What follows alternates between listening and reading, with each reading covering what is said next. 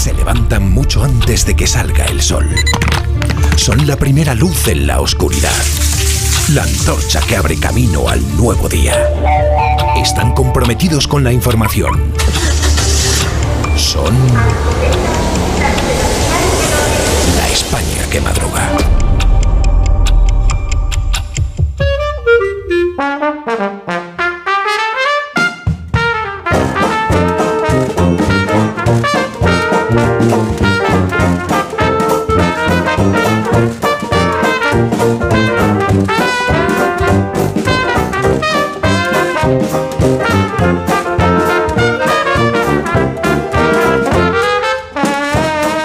Está la España que madruga con el profesor Rodríguez Brown. Buenos días, profesor. Buenos días, a pesar del gobierno. Daniel Ramírez García Mina, el nuevo Buenos días. Por fin la gente va a poder disfrutar de tu belleza en la tele el domingo, esa belleza que le surtas, escondiéndote en la radio. El mayor agente promocional del programa de Evo, de aquí. no Dani. solo suyo.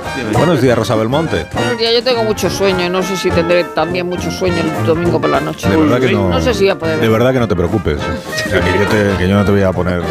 que además lo puedes recuperar luego en, la- en la Eso es web. verdad. En la web. Eh, buenos días, Félix José Casillas. Buenos días, tiene que pagar el nuevo lo que hemos hecho por él, ¿no? Eso es verdad. Es En este cierto. caso lo hace por ti. Es. Bueno, pero no es exactamente lo mismo, porque fíjate que él vende libros y Sí. por tanto los cobra. Ahí. Y yo las entrevistas Ahí, pues ahí. las doy de manera Ahí. desprendida. Ah, muy Buenos bien. días, generosidad. No es lo mismo. Que, digo que es materia troncal que hay que verla, ¿no? ¿Cómo? Sí, Es materia troncal, hay que verla. examen. Troncal. De verdad que no, yo bien que voy a pasar yo examen. Y fingir que la hemos visto. Minuto. Da igual, aunque no la veáis Materia con tal de que digáis que he estado bien. Vale. Vale, vale. Pues, qué bien has estado. Aún no. Ah, vale.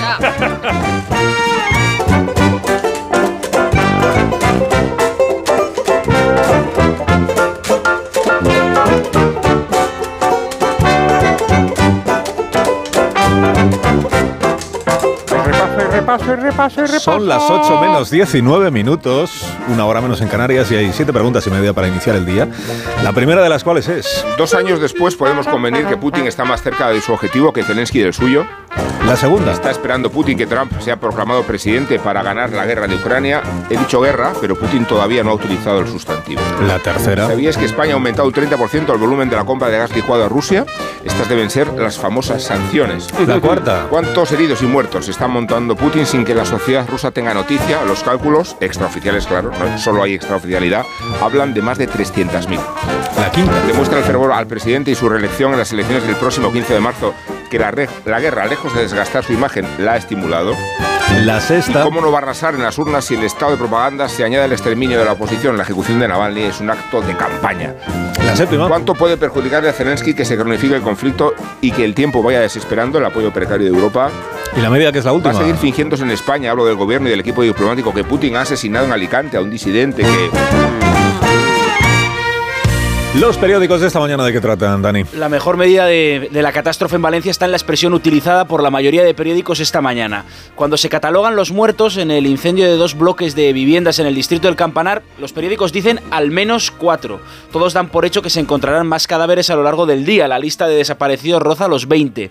El incendio de Valencia es de tal magnitud que absolutamente todas las portadas nacionales, sin excepción, lo llevan en su lugar más privilegiado. Pero hoy es un día para desayunar con la prensa local. Tragedia en Valencia, titula el diario Las Provincias. Algunos datos de su crónica principal. El incendio empezó en un balcón del séptimo piso pasadas las cinco y media de la tarde. Las causas aún se investigan. Las dos torres calcinadas alojaban 450 vecinos. El fuego se extendió por el viento de, de- de una a otra. Recomiendo esta mañana los textos de José Molins en las provincias, escritos en directo al pie del edificio. Recoge varios testimonios como el de una mujer que bajó por las escaleras desatado el incendio tocando puerta por puerta para avisar a todos sus vecinos. Dice, la fachada ha prendido como una cerilla. Otra mujer, esta desde el edificio de enfrente, dice, he visto a gente quemarse y pedir auxilio desde los balcones, una pareja y un niño, los he visto. Moisés Domínguez en el diario Levante aporta el contexto histórico necesario para comprender lo ocurrido. El mayor incendio de la historia de Valencia, ninguna finca de esas dimensiones había sido destruida por el fuego. El incendio más trascendente, bombardeos de la guerra civil al margen, fue el de la Plaza de Toros en 1946.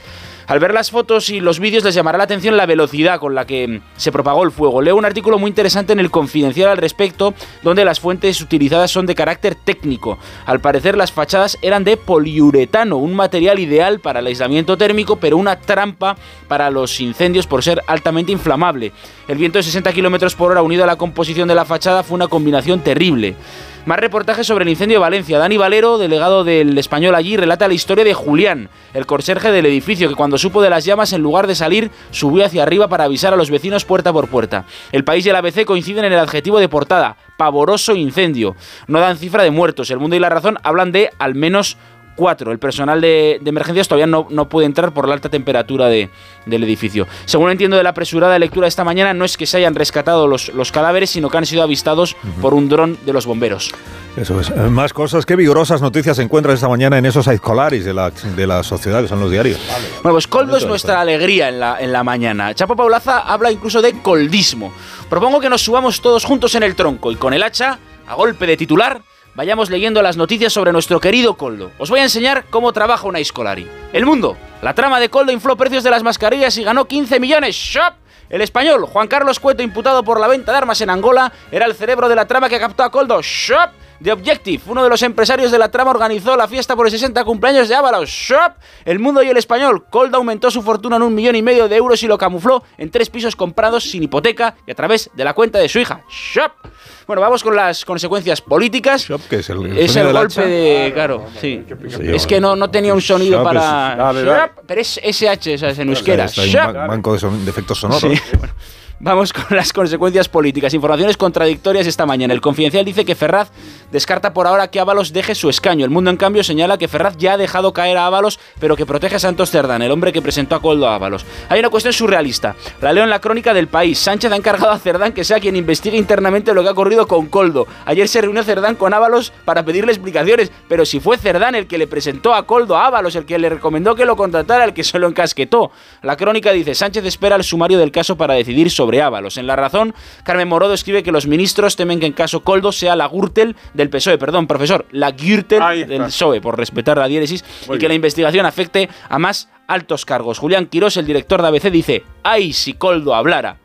¿Y si hablara Alsina? ¿Y si nuestro patrón estuviese a punto de aparecer este domingo por la noche, con su voz clara y serena, con su mirada cristalina e informadora, con esa americana que nos emborracha de rigor, con esa garganta de la que emanan los grandes análisis de nuestro tiempo, con esas manos que moldean los inescrutables caminos de la actualidad? Patrón, párame, que esto es porno. Que no, te, que no te voy a comprar el libro, que no te empeñes.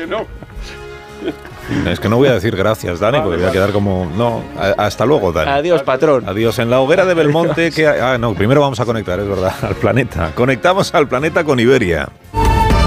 Konnichiwa, ¿sabías que Shibuya, Shinjuku o Ginza son nombres de los mejores barrios de Tokio y que pronto podrás pasear por sus calles? A partir del 27 de octubre, Iberia conectará Madrid y Tokio con tres vuelos a la semana. Reserva ya tu billete a Japón en iberia.com. Iberia, cada día es el primer día. Más de uno. Ahora sí, en la hoguera de Belmonte, ¿qué arde esta mañana, Rosa? Pues otra cuestión de dinero. Alves es culpable, pero sale beneficiado por la ley de Montero. Leo en el país que según la audiencia hay violación, pero también aplica la atenuante de la reparación económica del daño. Y dice Marisa Sotelo, jurista y directora de la Fundación Mujeres. El pago a la víctima viene de una suficiencia de recursos, no de una voluntad sincera. En la razón, Biden estaba hablando en un acto electoral sobre el cambio climático y de frente dijo, tenemos un crazy son of a bitch, tenemos un loco hijo de puta. Y dice, ¿cómo ese tipo Putin y otros siempre que tenemos que preocuparnos por un conflicto nuclear? Pero realmente la amenaza existencial contra la humanidad es el clima. Por otro lado, cuenta el mundo, ya lo contaba ayer el país, que ha recibido un apoyo inesperado Biden por el fallo de Alabama que considera personas a los óvulos fertilizados y eso le da oxígeno electoral. Es una sentencia inspirada en las Sagradas Escrituras. A ver, el Poder Judicial tiene que ser independiente. Pero también de la Biblia. Cuenta María Ángela Alcázar en La Vanguardia que don Juan Carlos va a coincidir otra vez desde el cumpleaños de la infanta Elena en Pavú con los reyes. También con doña Sofía será en la capilla de San Jorge en Windsor en una misa por Constantino de Grecia. Va a ser el martes. En el mundo, Rocco Sifredi, Sifredi dice hoy que hoy en el porno los objetos son los hombres, no las mujeres. presenta una película sobre su vida en Berlín, una de Netflix, y dice, la única persona que me apoyó cuando empecé en el porno fue mi madre, que me dijo, ve y fóllate al mundo. Eso no se lo dices a una hija. Ana Blanco presenta mañana informe semanal en televisión española para despedirse y jubilarse anticipadamente. Pues qué suerte tiene la tía. Siempre recordaré lo bueno e incluyo cuando conectó en el funeral de Juan Pablo II con Samantha Villara en Roma y dio paso a Samantha Fox.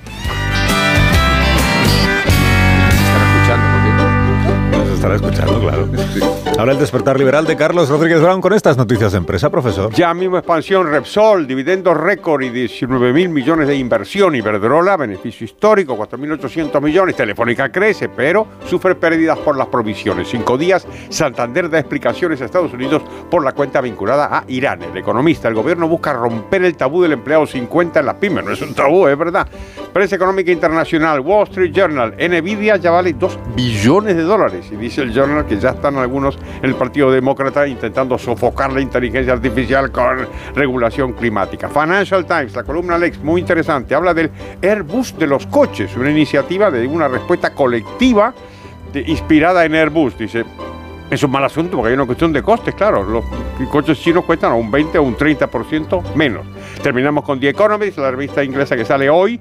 Dice que el modelo para la Argentina debería ser el Perú.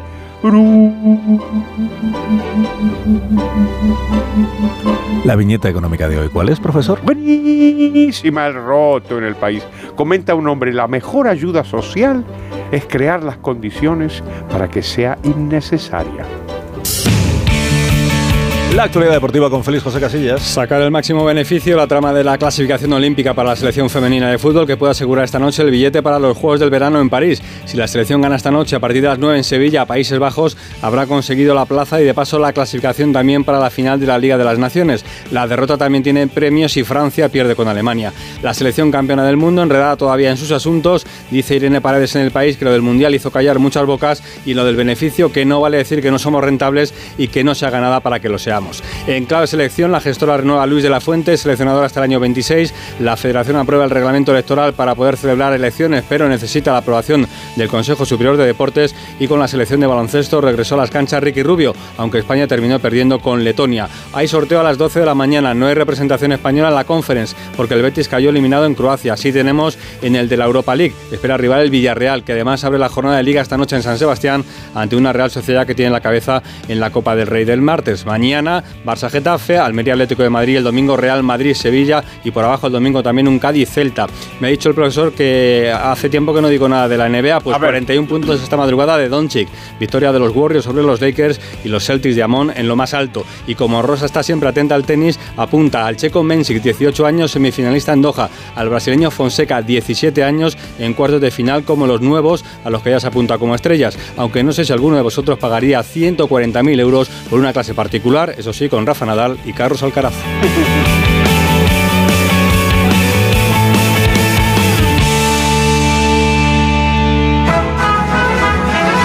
Como cada viernes llega ahora el repaso lírico de la semana.